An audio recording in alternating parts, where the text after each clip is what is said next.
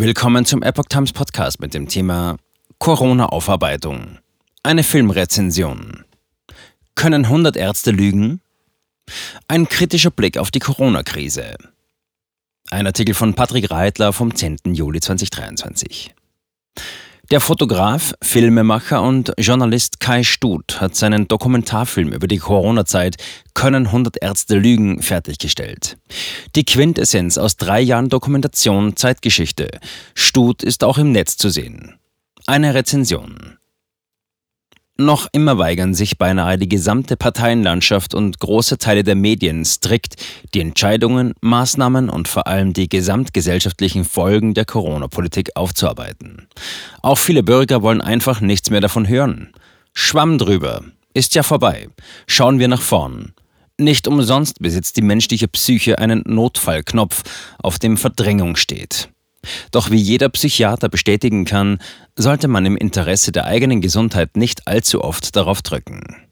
Schon gar nicht, wenn es um Ereignisse wie jene geht, die die Welt seit Anfang 2020 in Atem halten. Denn vorbei ist es noch lange nicht, wie der Dokumentarfilm Können 100 Ärzte lügen von Kai Stut eindringlich zeigt. Der Filmtitel kann dabei durchaus doppeldeutig interpretiert werden. Wer könnte mit den 100 Ärzten gemeint sein, um deren Wahrheitsliebe man sich Gedanken machen sollte? Jene Ärzte, Wissenschaftler und Politiker, die weltweite Maskenpflicht, Lockdowns und Impfkampagnen durchgesetzt und verteidigt hatten? Oder eben jene, die guten Gewissens auf der Gegenseite standen? Skeptiker versus Team Vorsicht. Der Fotograf, Filmemacher, Journalist und Corona-Maßnahmen-Kritiker Stut blickt zurück auf einen Ausnahmezustand, den es so in der bekannten Weltgeschichte noch nicht gegeben hatte.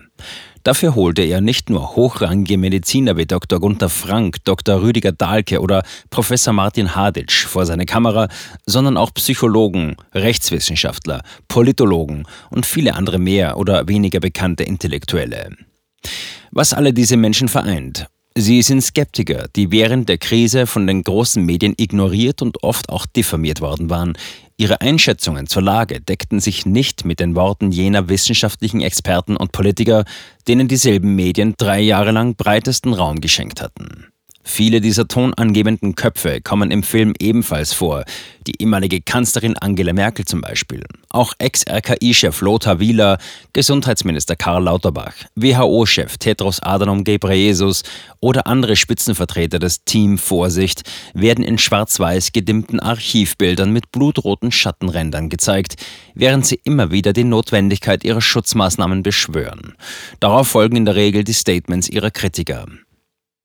Roter Faden. Ken FM als Joker. Zwischendurch sind immer wieder Ausschnitte des legendären Joker-Videos von Kaiwan Sophie Siavash vom April 2020 zu sehen. Der oppositionelle Journalist war zu Beginn der Krise noch als Ken FM unterwegs, Video in voller Länge auf odyssee.com und selbstverständlich zeigt Stut immer wieder Fotos oder Videoschnipsel von Senioren in Ganzkörperschutzanzügen, von 2G-Schaufensterplakaten, von Menschenmassen vor Impfzentren, von Straßenprotesten und von erschreckender Polizeigewalt. Eben das, was während der Corona-Jahre typisch war, nicht nur in Deutschland. Stut arbeitet den Corona-Komplex in neun zentralen Kapiteln auf. Dabei ist ersichtlich um eine gewisse Chronologie der Ereignisse und die ihr innewohnende Logik bemüht. Bergamo. Angst als Türöffner. Den Anfang macht das Thema Angst. Die diente nach Meinung der kritischen Interviewpartner nämlich gewissermaßen als Türöffner für alles, was danach folgen sollte. Und waren es nicht tatsächlich pars pro toto die Bilder von Bergamo, die die Menschen Anfang 2020 derart in Panik versetzt hatten, dass sie selbst nach mehr Schutz vor einer unsichtbaren tödlichen Gefahr durch die Staatsmacht verlangten? Und war diese Panik vielleicht ganz gezielt ausgelöst worden? Diese Fragen führen direkt zu Filmkapitel 2 Propaganda, in dem es um die durchaus fragwürdige Rolle der Massenmedien geht. Nach 23 Minuten steuert die Doku langsam aufs Eingemachte zu. In Kapitel 3 schildern Stuts Interviewpartner ihre Sicht auf die Repressalien, denen viele Regierungskritiker ausgesetzt waren, von Beleidigungen über Hausdurchsuchungen bis zu Berufsverbot und Gefängnis. Welche schädlichen Folgen die vielfältig ausgestalteten Maßnahmen, insbesondere die Kontakt- und Ausgangsverbote, nach sich ziehen konnten, ist Gegenstand des vierten Kapitels. Der Maske als Sinnbild für staatlich verordneten Rollenzwang und Gehorsam unter Inkaufnahme schwerer psychischer Schäden, speziell für Kinder, widmet Stut ein eigenes Kapitel Nummer 5. Steckte noch mehr dahinter? Wenn das alles hätte anders laufen können, sollen oder müssen, warum hielten und halten Politik, Wissenschaft, Justiz und Medien dann so lange in der Überzeugung fest, dass es das einzige Mittel zur Besserung war, die verfassungsmäßig garantierten Grundrechte auszuhebeln? Schon die Titel der Kapitel 6 Korruption und 7 Impfstoff lassen erahnen, zu welchen Schlüssen die Kritiker mittlerweile gelangt sind. Steckt hinter der vermeintlichen Geldmaximierung vielleicht noch eine andere, weit größere Agenda?